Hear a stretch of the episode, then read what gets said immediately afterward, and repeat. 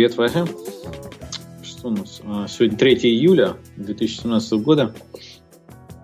Так точно.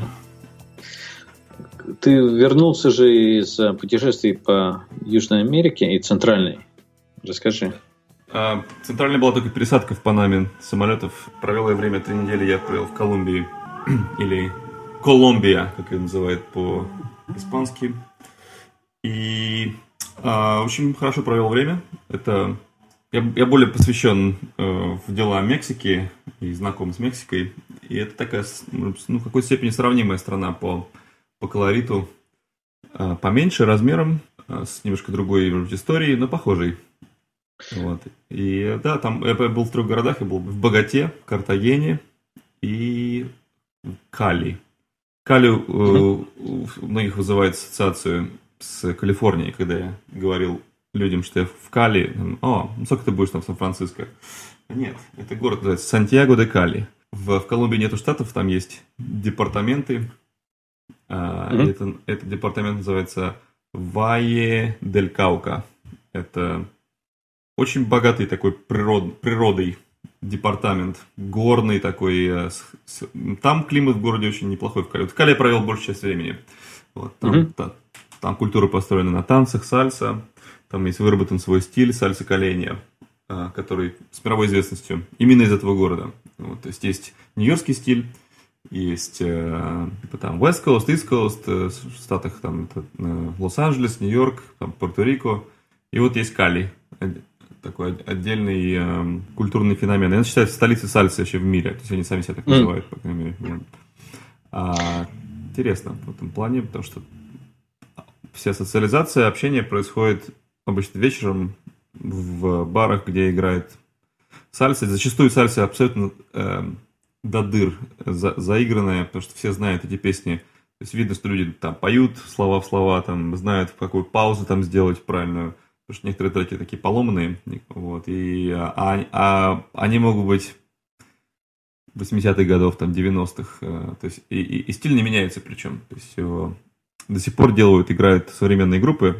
Тот же самый э, старый стиль, который был сформулирован в 70-х на основе музыки 50-х, которая пришла из Кубы. И да, это как бы, если бы не танцы, меня бы это не так не, не интересовало сильно, но ну, просто видеть такую важность культуры э, и э, как люди с, друг, друг с другом соединяются, э, как общение идет через, через танцы, это, конечно, уникальная тема для меня, по крайней мере. Наверняка такое существует еще где-то в мире, может быть, в Бразилии.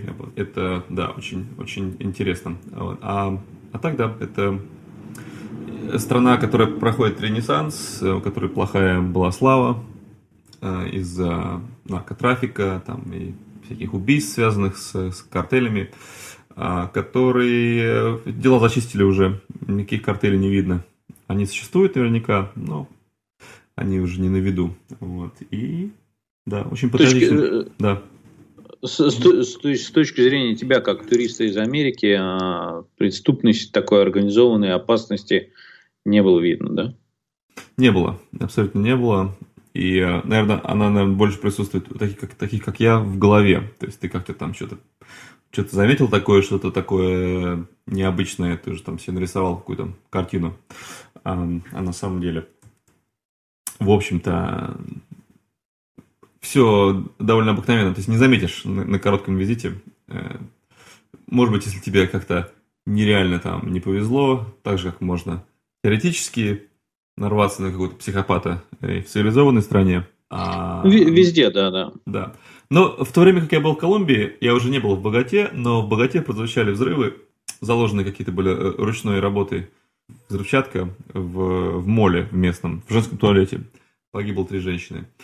Их терроризм осуществляется внутренней группировкой противостояния власти, там какая-то э, до сих пор идет дележка сфер влияния со времен наркокартелей. Вроде бы как эти, эти группы э, цивилизованные, у них есть какая-то структура армейская, там все дела, с ними можно вести переговоры, но местами вот какие-то такие вещи происходят непонятные, и, и государство обычно даже не, не очень сильно старается объяснить людям, что произошло. Они просто объявляют, что будут применены все меры для того, чтобы это предотвратить. Все, все э, виноватые будут арестованы, наказаны, но не дают никаких особенных фактов. И даже, ну, может, в других странах придумают какие-то истории, чтобы народ утешить. А, а в Колумбии очень как-то у них эта пресс-служба государственная плохо как-то работает, они, они не утешают людей сильно как бы, заявлениями своими, да, и, и у меня такое ощущение, что там люди начинают гадать, там придумывать какие-то там дополнительные детали сами, там как-то как вот так вот. Но опять, если это сильно не углубляться, если новости не слушать, то не заметишь. Естественно, заметишь, если ты будешь в этом, в этом э, центре, э, торговом центре да, находиться там или рядом, там, или, но как бы я только это из, из новостей узнал. В общем, вот так вот.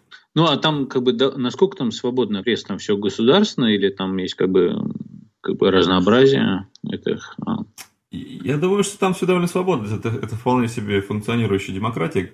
Э, проблема в том, что у руля правления находятся обычно люди, э, которые ищут какую-то выгоду финансовую в этом деле, какие-то связи. Вот, и поэтому там не очень сильно движется все э, в плане, на государственном уровне, в плане прогресса. А так, да, пресса, я не думаю, что там кто-то чувствует себя слишком сильно закованным, как в каких-то там других местах, как Венесуэла или Куба. То есть там, там все можно, просто, опять, я не специалист в этом деле, но у меня такое ощущение было, что это, это было не предметом для там, пожаловаться или обсудить там, с, с местными жителями никто не о какой-то ограничении свободы каком-то не говорил. А я думаю, что больше там какая-то бюрократия, их, их там э, тянет вниз, взятки, там полиция, которая мало платит, которая приходится, которая подрабатывает другими вещами. Какая-то общая какая-то апатия людей к улучшению повседневной жизни. Потому что, типа, а что стараться все равно, все это трудно что-то улучшить. Ну, как-то что-то в таком духе. А они вообще изначально довольно неплохо живут, то есть как бы там они бедствуют, ну, как я понял, они не особо бедствуют, если есть время на танцы, как бы, то, видимо, люди не так уж и плохо живут. Я думаю, что на каком-то таком простом бытовом уровне, да, все, все сыты, довольны, в общем-то, ну, но они просто не могут э, позволить себе ничего такого за пределы выходящего, там, путешествовать куда-то там или собственность приобретать. То есть это, это такая свобода западного типа, она отведена только, только какое-то маленькому количеству, маленькому проценту людей, какие-то, в которых, видимо, там переходит, в котором богатство из поколения в поколение. Успешные предприниматели есть, но что заметно, что сейчас эм, э, Колумбия это хорошее место для иностранных предпринимателей. Там недвижимости рынок, рынок хороший, потому что очень позволительные цены сделать вложения. И я останавливался в Airbnb, которым управляют австралийцы или канадцы. В общем, есть такой э, парень, такой Сэм, у него есть канал на YouTube, называется Life FR, по-моему, Life FR называется это. Я, кстати, смотрел его видео, чтобы получить какую-то дополнительную картинку о Колумбии, и так казалось, что я остановился в одном из Airbnb квартир, которые часть его бизнеса, и в Богате. И э, это был, наверное, один из лучших Airbnb опытов, который у меня когда-либо был, потому что все было настолько гладко и четко. Меня встретил работник этой компании местный, который мне на испанском и на английском все объяснил, показал, провел, там показал, где стирать одежду, там на крышу сводил меня туда-сюда, все, там все объяснил, как сориентироваться. Отвечал в течение минуты на WhatsApp на все вопросы, которые у меня были последующие. То есть было прям настолько смазана хорошо э, эта машина, а во главе всего этого стоит вот этот канадец, э, он, по-моему, канадец и австралиец одновременно. Да, так что, э, да, и у него это, на этом сайте есть э, объявление, там, куда лучше вложить, в какой там кооперативный э, квартирный дом, который только что отстроили там в Богате, там, то есть это для иностранцев, потому что там, э, насколько я понимаю, хорошие законы насчет собственности, то есть иностранцев приглашают, и никто особенно не волнуется за безопасность своего вложения, как, например, там где-нибудь э, э, в Таиланде ты можешь владеть, но, но у тебя там какие-то права ограниченные, там что-то в Колумбии там как-то получше. И там бюрократии меньше в этом плане для иностранцев. Мне сказал один вот итальянец, который встретил там, что он приобрел там здание какое-то, и он говорит, все, что вся бумажная работа заняла у него там пару часов. Подписал в нескольких местах, и все, и это был его. Ну, ты, ты думаешь, что же, вложить что-то? Купить там? Это выглядит для тебя это интересным?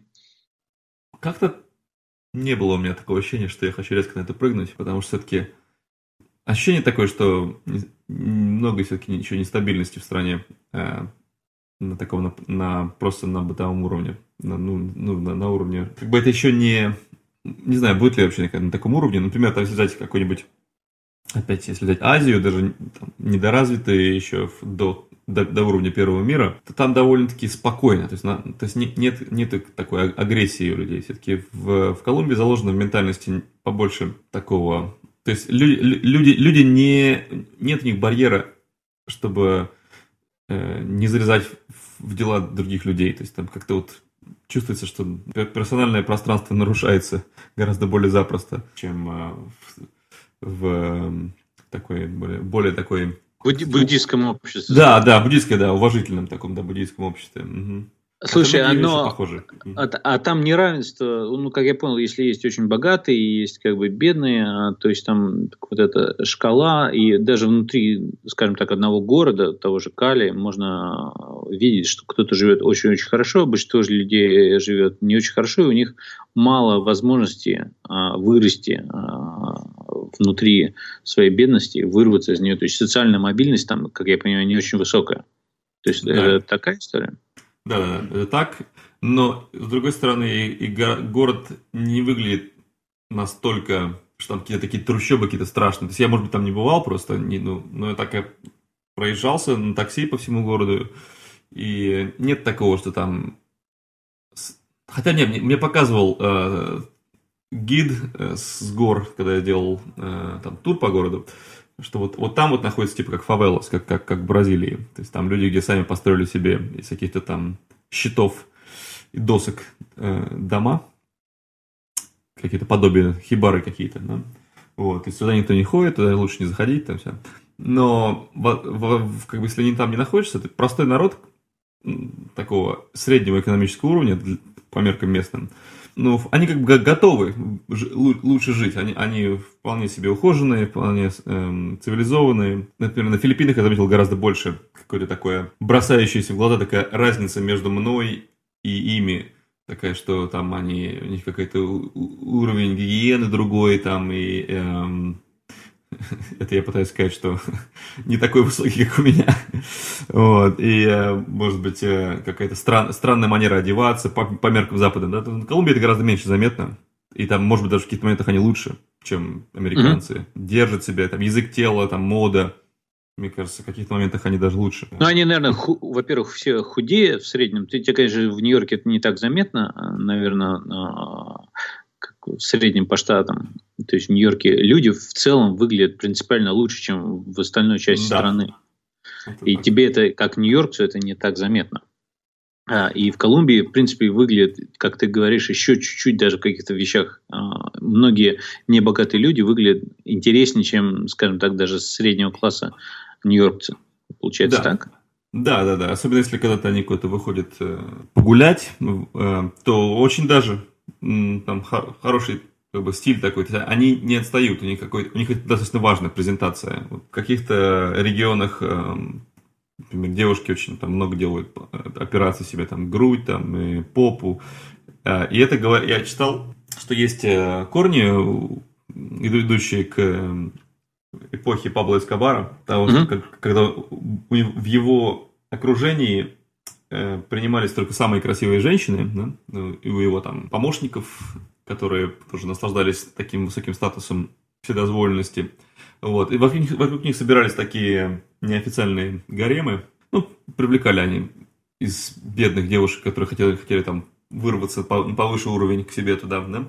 Вот. И э, это было некоторое соперничество среди этих, среди этих женщин, и поэтому этот уровень как себя показать, он э, поднялся, так стал завышенным таким, да, то есть эти операции стали популярны. Губы там накачать, что-то там, э, нос исправить, там, то да все. Вот. И это до сих пор идет такая культура. Ну, как я понимаю, это э, в целом это очень э, распространенное явление в странах, где слабая экономика, и когда девушки не могут, э, будучи молодой независимой женщиной, скажем, пока она не замужем, и у нее нет там мужчины э, постоянного, скажем, нет постоянных отношений, чтобы она, она не может экономически нормально жить.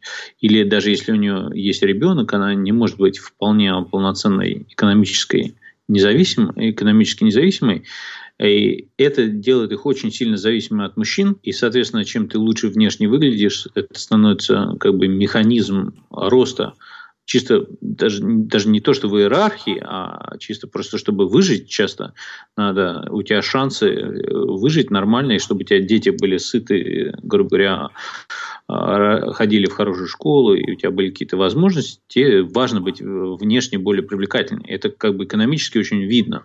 Знаете, и как, как только это становится в обществе менее важно, когда женщины могут сами быть независимыми, вот эта конкуренция среди женщин, она падает. И, э, э, ну, и опять-таки, эта внешность становится другой не, не в плане, как они хуже выглядят, это в плане, она становится менее а, ориентирована на определенного типа мужчин. Там для мужчин это кажется, ну вот они там, может быть, опять-таки не для всех, а для какой-то, может быть, большой группы или там для большинства, но кажется, вот там девушки стали менее привлекательны. А для, опять-таки, женщин это может совсем по-другому быть критерий. И, а.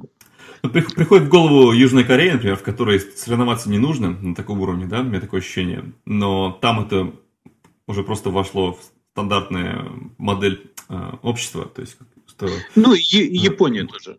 И, ну, в, в Корее особенно, там, там же они там все унифицированные получаются. То есть там есть, эм, скажем, когда заканчивает э, школу девушка, родители обычно у них отложен, там у них там есть банк, э, как бы такой, значит, копилка есть для... Э, они не называют это пластической хирургией, они называют что-то типа какое-то там типа физическое улучшение или какое-то что-то, они, они там такой деликатный какой-то язык, там, хотя ну, что-то в таком духе, да. В общем, и они это, они спрашивают так, ну что, э, выбирай, что ты хочешь, теперь тебе можно. И, и большинство девушек соглашается на это, то есть они это ждут этого момента, и у них уже давно есть идея, что их, что их хотят нос там, что их под, под, подспилить там, может быть, э, какие-то там э, кости э, под щеками, там, и что им в голову придет, там, в грудь, там, да, но да, практически все что-то делают, и как-то получается, обычно это получается такое лицо, которое, может быть, типично для какой-то певицы, там, какой-то молодежной группы, и, и, и все очень похожими выходит в итоге. Ну, это опять-таки, а, смотри, в той же Корее, из того, что ты сейчас рассказал, выглядит, что они пытаются себя, грубо говоря, улучшить не столько для скажем, вкусов мужчин, а у них уже чисто внутри э, своей женской культуры свое соревнование, кто, как считается, там типа круче выглядеть, и это показывает тоже статус, соответственно, в обществе, в иерархии, то есть если у тебя было больше денег отложено, ты себя а. лучше улучшил. И да. а, это уже э, а, внутри а, а, как бы гендера а, соревнования, то есть почему там а, часто они лучше делают, не столько, чтобы быть привлекательными для другого пола, а между собой. Ну, это, это все, как бы оно все связано, естественно, но в, Кол в Колумбии, мне кажется, это по-другому по будет работать. Вот, и... Да, безусловно, безусловно, да. И твое, да, твое, твое объяснение очень похоже, что больш, большая часть его именно поэтому. Это, вот этих случаев, которые там, ну, в смысле, распространение такой культуры, это потому что очень мало шансов, да, особенно для, для женщин в плане заработать денег в такой стране, как Колумбия, не так много. То есть гораздо лучше пристроиться к мужчине, который предоставляет финансовую платформу и и вообще безопасности и прочее, прочее. И, и, соответственно, там, опять-таки, не все мужчины, может, поэтому там, вот, как ты говоришь, мини-гаремы, то есть это, это, очень маленький процент мужчин может себе позволить, соответственно, те, которые могут позволить, они, у них там большой выбор девушек, поэтому мега-конкуренция, а, а, они готовы там на многие вещи, и такое несбалансированное общество получается. Да, еще любопытный момент, когда меня пару раз приглашали колумбийцы э, там, пойти поужинать, они выбирали обычно американского типа ресторан. Э, для них это, наверное, это как было, как для меня в детстве был Макдональдс сходить, да, то есть э, это праздник такой там, то есть ну не то, что праздник, это а по особому случаю там пойти какие-нибудь крылышки, пожаренные поесть гамбургеры. Эм, то есть для меня колумбийская еда гораздо интереснее была, потому что я приехал ради этого. Но когда меня там в богате там меня пригласили в ресторан, который сделан по тему Нью-Йорка был, я просто я только оттуда вернулся, тут уже на, на стенах висят э, фотографии мостов нью-йоркских, а, всякие там рибс, там эти, там, эти ребрышки свиные там подают, там и э, T-bone steak, там вообще дела. Вот, и, и, а потом как-то я был в каком-то что-то типа дайнера такого, на, на, на, наподобие Деннис. Это как по, такие есть... Э, а в этом в Мексике VIPs называются.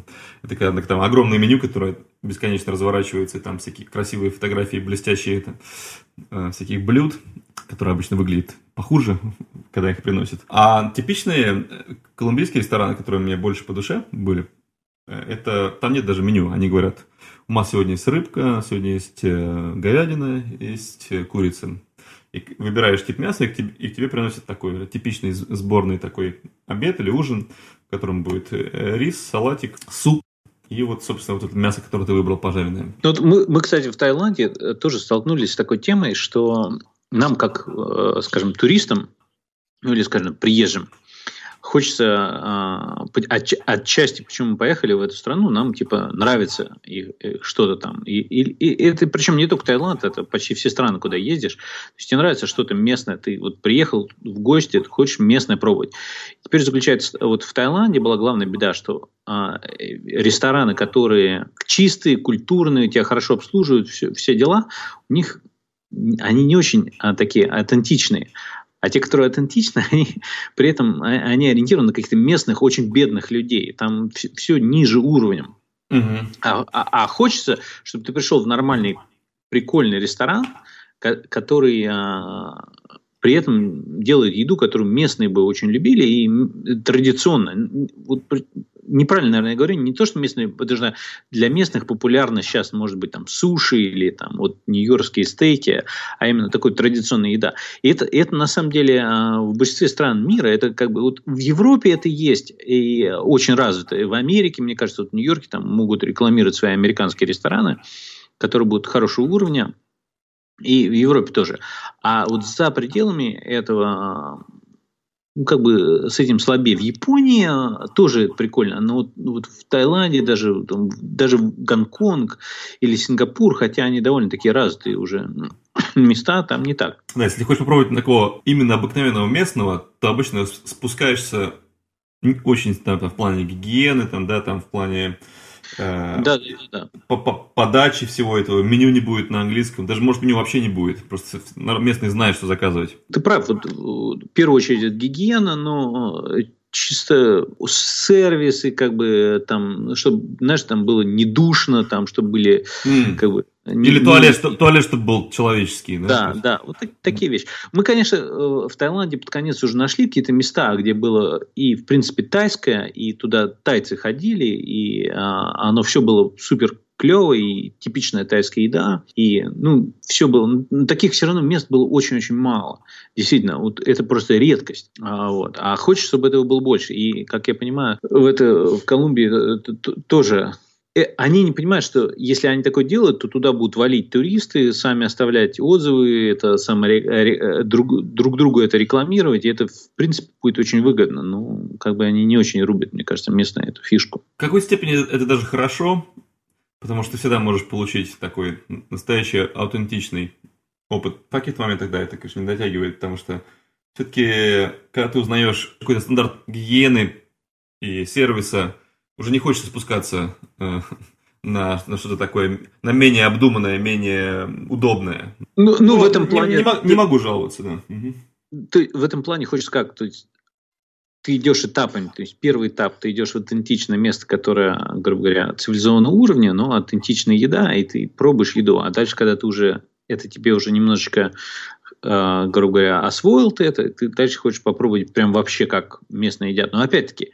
не обязательно же а, ты должен пробовать, как местные бедные едят. А получается, что богатые едят а, местные в американского типа ресторанах, а, а бедные едят в своих. А ты хочешь как бы там, ну, не для, обязательно для богатых, но хотя бы нормальные люди, которые не, не бедствуют. Да, насчет совсем для местных, когда ты стоишь, например, э, ждешь зайти там в сальса-бар, какой-нибудь местный там какой-то клуб, клубик или барик, там вдоль очереди у, у тебя абсолютно все, что тебе нужно есть. Продают там жвачки, сигареты, пиво и жарят тут же тебе мяско на, на деревянных шампуриках. тебе нанизывают, тебе, и прям, можно прям стоя в очереди купить себе там какой-нибудь напиток, и тут же тебе пожарят э, курочки, э, дадут тебе это в, в таком, э, на, на маленькой такой тарелочке с кусочком лимона и с половиной карто, картофелины. То есть ты можешь, пока ты ждешь, ты можешь заодно и поужинать, и зайти в клуб, когда ты закончил есть. Это, это, это конечно, очень э, удобно. Иногда, иногда думаешь, такого не хватает в, там, в Штатах или каких-то там в дико цивилизованных странах, чтобы можно было вот так вот таким удобством. Естественно, там нет контроля качества, но со мной ничего не было такого. Я пару раз поел так, нормально. Вот. А когда выходишь из клуба, там, скажем, там в четверг в час заканчивают ночи, там всех там выпроваживают, а продолжается даже на улице небольшая гулянка, потому что можно там пиво купить тоже у, у торгашей. Ну вот мы вот. Э, в прошлом году были в Мексике, в Тулуме. В принципе, такая движуха, такой момент, там есть что-то на улице, но а, все равно не настолько много. А ты, кстати, ты же в Мексике был. Вот с тех пор, как мы записывали, ты же вот в Мексику несколько раз ездил, а, да? А, до или, или после, я не помню. Но, но да, это было не, в мае, я несколько раз ездил, да. Да, да, да. Мы записывались в апреле, аж давно уже был, да. А, а ты в мае был в Мексике. Ну, и, а сравни Мексику с Колумбией. Как да, насчет этого я, я не, мог, не мог э, остановиться сравнивать, я постоянно сравнивал, э, потому что и настолько они похожи, что неизбежно сравниваешь их, да, но, но с другой стороны, они достаточно разные тоже. А, если говорить о этническом составе, то а, афро население Колумбии очень представлено, то есть оно очень заметно, то есть там очень много афро- афроколумбийцев. Угу, и... То есть э, бывшие рабы привезенные или, да, да, да, или да. уже позже приехавшие? Не-не, это все из, из тех давних-давних времен, потому что культура настолько вмонтирована э, в латинскую, Э, афро, что это часть ДНК страны. И это с танцами тоже связано. Э, там очень много африканского влияния на, на движение тела. Вот. И э, какие-то какие местах, например, в Картагене, там на этом зарабатывают деньги, на этой африканской теме, потому что ходят женщины, одетые в традиционные костюмы, в цветастые, носят блюда с фруктами на голове, Прям для туристов. Для туристов, но это часть культуры, потому что ты это можешь увидеть на окраине города, где нет туристов, что уже не, не так красиво одеты, не, не такие цветастые, но стоят девушки с блюдами на голове и говорят по сотовому телефону. Это, это такого я в Мексике не видел, чтобы э, такие вот традиции давние оставались еще. Или, и вообще, чтобы они были с африканскими корнями. Интересно, это, это, конечно, любопытно видеть с точки зрения человека, который живет в США, потому что здесь, ну, в Нью-Йорке, конечно, можно встретить чернокожих, которые говорят по-испански, но там это по полной, по полной программе часть, часть культуры, да, и какой-то есть у них какая-то дискриминация, но так незаметно, как туристу. Там все, все вместе, все включено, вот. И, эм, значит, это разница. Потом еда. Конечно, мексиканская еда по-прежнему для меня побеждает э, многие другие кухни. Э, я очень люблю, когда есть угу. ост, острота по желанию, да, что всегда, можно добавить какой-то сальсы там и, или перчика. Вот, я очень люблю свежепожаренный такой на, на гриле эм, халапеньо, перец. А, а в Колумбии не так остро все было? Абсолютно не острое. Они даже... Многие прям так и говорят, что я не люблю острое. И я не хочу острое, и просто нет. То есть они даже... Даже там особо не, не солят сильно. То есть еда как такая пресноватая такая. А, а попросишь э, острый соус, ну, тебе принесут какой-то... У них есть местный там ахи, острый соус, но он не такой. И всего... Ну, это такой он. Табаско он есть американский, но не, не обязателен для всего, да. Ну, попросишь, тебе принесут. И они очень патриотичные, если они они спрашивают, как там тебе еда наша? Я им по-честному говорю, мне нравится, но я как бы немножко скучаю по остроте. Они морщились там, фу, острое, зачем это нужно вообще-то? Это не, невкусно, когда острое, потому что не чувствуешь вкус еды. Ну, это традиционные там вещи, которые говорят люди, которые не знают перцев или не хотят их. Вот. А, и разнообразие кухни, конечно, в Мексике потрясающее. Э, то есть, если там по регионам отличаются очень сильно. Можно углубиться в их э, всякие тон, тонкости разных блюд, супов, там, э, тако на региональном уровне сильно отличаются. В Колумбии как-то, ну, там говорят, когда у воды, так называемый э, коста, то есть э, mm-hmm. у, у берегов, там э, получше еда, поинтереснее. Там всякие морепродукты, супы там с креветками, с, самарами. Когда больше в середину страны уже, уже более... Там уже не так интересна кухня, более, более какая простая, когда вдали, вдали от воды. А, угу.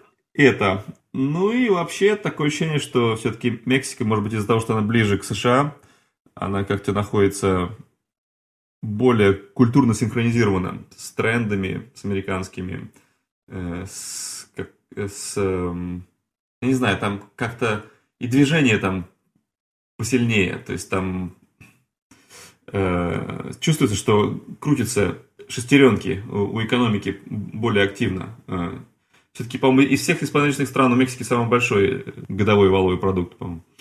Ну, я не знаю насчет Бразилии, там, а, как бы тоже. Но, ну, то есть в Мексике тебе заметно, что она более развитая страна просто во многих отношениях.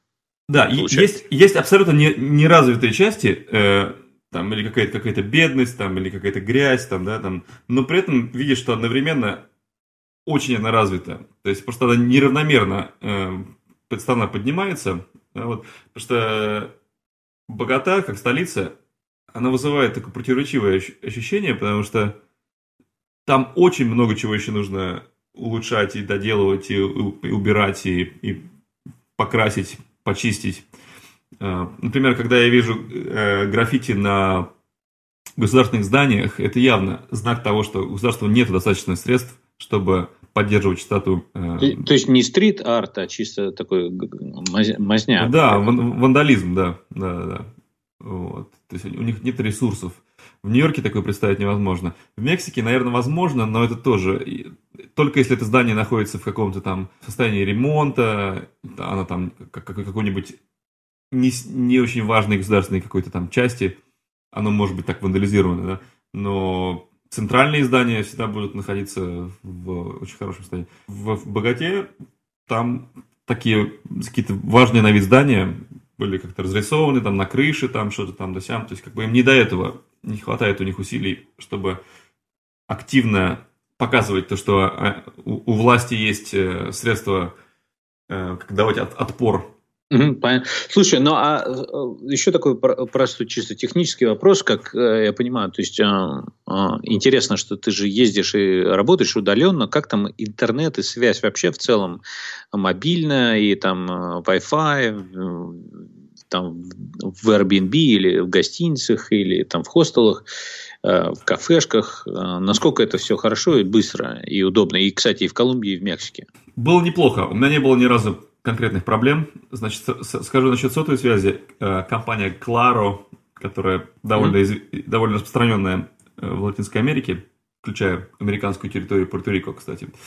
Э, и я купил в аэропорту карточку, и у меня, по-моему, они дают 2 гигабайта. У меня они не кончились за все три недели, потому что я не, не пользовался Инстаграмом там и прочими такими делами. И связь была отличная везде. Потом насчет Wi-Fi, по иронии, у меня был самый худший вариант у меня был в итоге в отеле, в который я э, на последнюю неделю переехал, который был очень хороший отель в центральной части города, там такой мажорный Эль Пиньон, э, где там уютный и красивый такой смесь старого города с, с новым. Вот. Там была связь очень странная, у меня э, рвалась каждые 3-5 минут. Э, то есть нужно было на компьютере выключить Wi-Fi на, на Mac и заново включить его, переподсоединиться, и тогда все работало. Вот. И местами нормально шло, но часто вот так рвалось.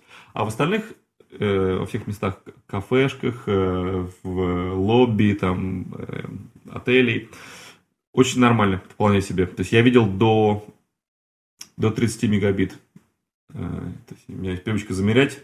Самое меньшее, наверное, 5. мегабит, самое, самое медленное. Но даже этого хватает для голосовой связи по скайпу, например. Да, да, да, да, очень хорошо. Слушай, но э, и то, что ты про гостиницу говоришь, это, кстати, очень типично во всем мире. То есть почти во всем мире вот есть нормальная связь в кафешках, каких-то дешевых хостелах. Ты приезжаешь в довольно дорогую гостиницу, и там будет все, там прекрасные кровати, отличное белье, там вылезная ванна, там все такое красивое лобби, все там офигенный сервис, а Wi-Fi будет паршивый. Это просто какая-то беда всего мира гостиниц.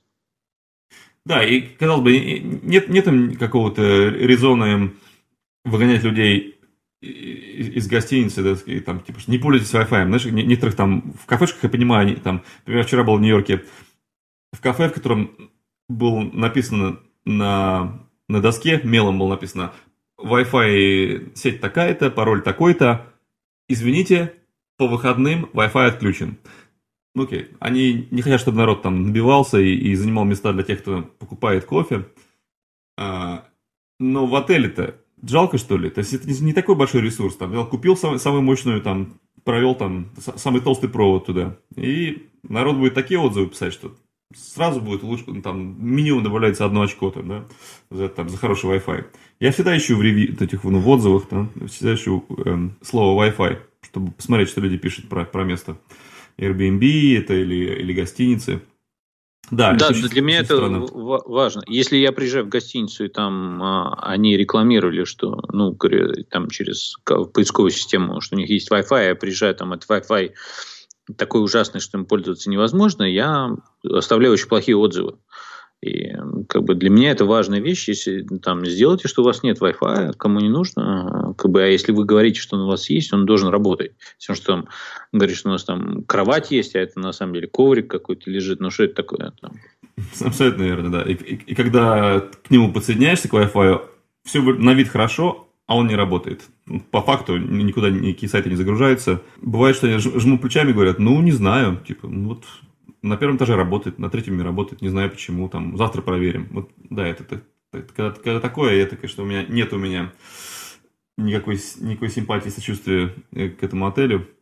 Вот. А тогда получилось нормально, и поскольку совпадает э, еще часовой пояс, э, mm. разница всего на, на час. Ну, считай, совпадает, да. Да, считай. Ну, зимой, когда время здесь переводит, такое же время абсолютно. Да, если провести прям прямую линию на карте, на глобусе, то в принципе, Богата и Нью-Йорк, они находятся в абсолютно, как это называется это? Только сейчас там короткие дни, получается. А, там короткие там... дни, да, там, там закат в 6 часов вечера. Да. То есть надо наоборот ехать, когда у тебя зима, там лето, тогда везде будут длинные дни.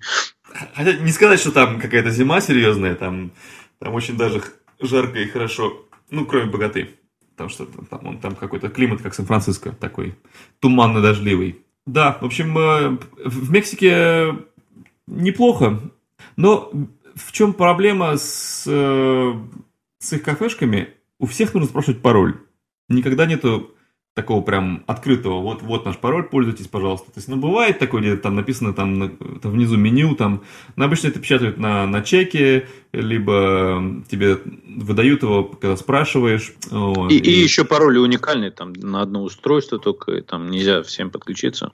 В Мексике, если в Starbucks идешь, тебе на, на чеке вылазит, по-моему, часовой пароль, который через час истекает. Э, в то время как то же самое Starbucks в США, у них называется, э, по-моему, это называется Google Starbucks Wi-Fi, спонсированный Google. И очень даже хороший, и всегда без пароля.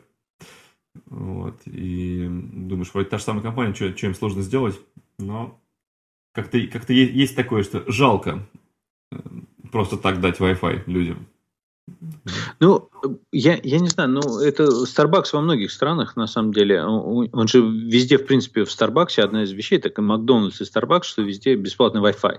Но он как бы везде бесплатный, но вот от страны к стране очень сильно варьируется, насколько эта бесплатность легко а, подключиться в Европе. Ну, более-менее везде легко. Ну, где-то надо спрашивать пароль, где-то не надо. В Москве довольно неплохо работает это большинстве мест, в России, кстати, в плане Wi-Fi в кафе довольно неплохо. Относительно других стран, я бы сказал. А, в Таиланде в Старбаксе была катастрофа, потому что там, а, чтобы подключиться, тебе надо, грубо говоря, создать аккаунт, а, новый, и, типа, потому что тебе на, на этом чеке там давали на 2 или 3 часа этот пароль, и этот пароль, он для нового аккаунта. Ты старый не можешь, потому что если ты создавал аккаунт в этом а, сервисе, то те, те говорят, у тебя старые уже три часа кончились, и надо, то есть каждый раз надо новый email использовать, в, в принципе. Да, да. Просто... Или аэропорты, например. Даже у меня претензия даже так, к тому же JFK в Нью-Йорке. Вот они дают 30 минут бесплатных, если посмотришь рекламку. Ну, это, конечно, хорошо, это лучше, чем ничего. Ну, опять, когда ты испытываешь аэропорты, в которых тебе дают хороший быстрый Wi-Fi, вот так вот просто вот ни за что, очень приятно. Пример Сан-Франциско. Он вполне себе нормальный. Да, да, да. Там шикарный аэропорт. Хотя в целом, на самом деле, а, а, аэропорты это вообще такая э, структура, которой люди часто не, то есть э, человек не имеет выбора, как бы ты не можешь сказать там, я вот этот аэропорт мне не нравится, мне это нравится. То есть в большинстве случаев это такая монополизированная структура, которой люди вынуждены пользоваться, если они прилетать в этот город. И э, как только она становится монополизированной, сразу там как бы все плохо, поэтому там все может быть намного дороже, чем в городе. Там будет невкусная еда, дорого, с плохим выбором, плохой интернет, там все. Э, и везде очереди, потому что а, нету стимула а, для аэропорта там, стараться быть лучше. Если в городе там несколько аэропортов, то может быть какая-то конкуренция, но, как правило, все равно не намного лучше. То есть часто это только вот чисто э, хозяева аэропорта могут решить, мы хотим быть хорошим аэропортом и попытаться это как-то наладить. А, но в большинстве случаев это не так, к сожалению. Да, может быть, Сан-Франциско э, коллективно эти тег-компании, эти всякие стартапы там скидываются на Wi-Fi, не знаю. Это очень важно, да, то есть если ты прилетаешь в Сан-Франциско, как бы сказать, в, в узел, э, в, такой, в такую базу информационных технологий мировых, то, то ожидается, что с первых минут твоего присутствия там ты сможешь подсоединиться к сети и начать пользоваться ей. Э, в Панаме, вот я делал пересадку, 5 долларов 30 минут, там 8 долларов в час, ну и так далее. И никак по-другому вообще. То есть бесплатный вариант вообще никого нету. А когда подсоединяешься, дают тебе такой, ну, такой тухленький такой интернет. Причем, причем это очень странно, потому что в большинстве своем как бы в цену в билеты входит вот эти а, платеж специально там вз, а, аэропортная мзда, которую все люди заплатили. То есть э, сделайте, грубо говоря, ну окей, добавьте еще там, не знаю, там 5 долларов, все равно все заплатят, и вот в эти 5 долларов должен входить это как бы нормальный интернет. Но...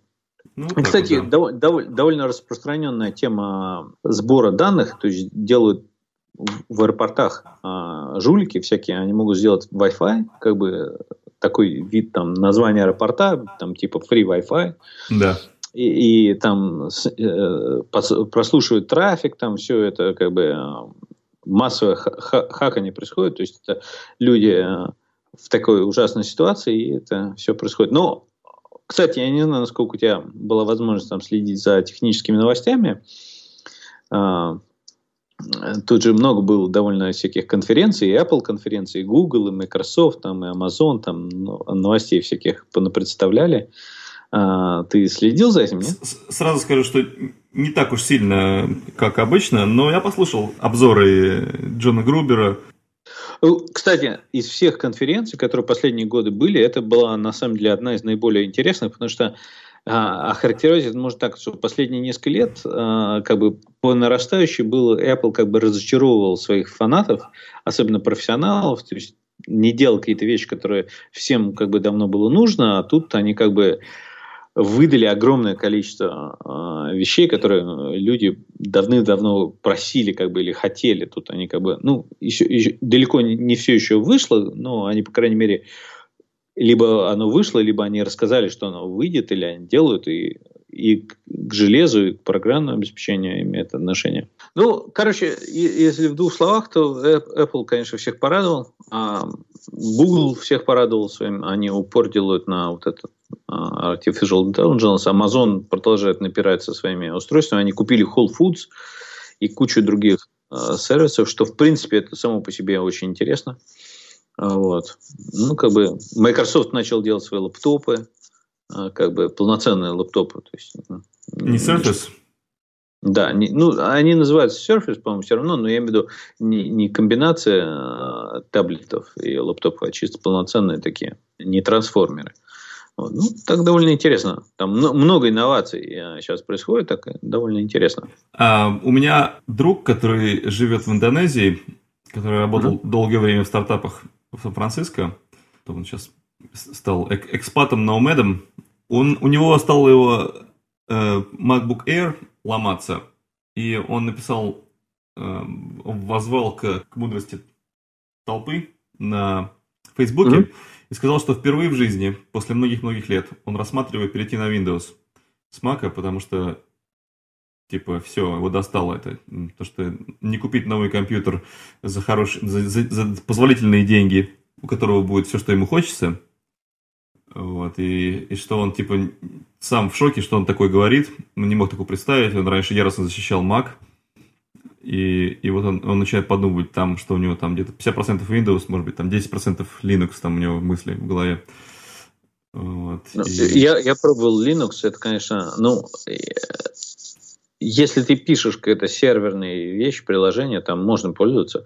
Если ты пользуешься, вот как мы с тобой, там какие-то немножечко ты хочешь порисовать, немножечко покодировать, немножечко побраузать, позаписывать видео, там, звук туда-сюда, это на Linux это как бы издевательство. То есть там все это можно делать, но это просто очень, э, скажем так, эм, сложно и э, как бы не всегда эффективно, не всегда можно все сделать. Трудно взаимодействовать с другими, потому что не все форматы можно делать там, ну, как бы не готовятся. На, на Windows там много, но опять-таки вот в плане дизайна скетч, а, например, просто массово захватил все, и как бы если ты делаешь дизайн и не уметь работать с скетчевыми файлами, сейчас уже стало трудно, вот, и как бы ну, там есть все равно какие-то другие средства. Я думаю, что кому-то подойдет. Не всем, но кому-то подойдет такой вариант не пользоваться маком. Если ты просто, у тебя там э, браузер с Facebook mm-hmm. и всякие такие дела, какой-то там э, текстовый редактор, я думаю, что можно обойтись.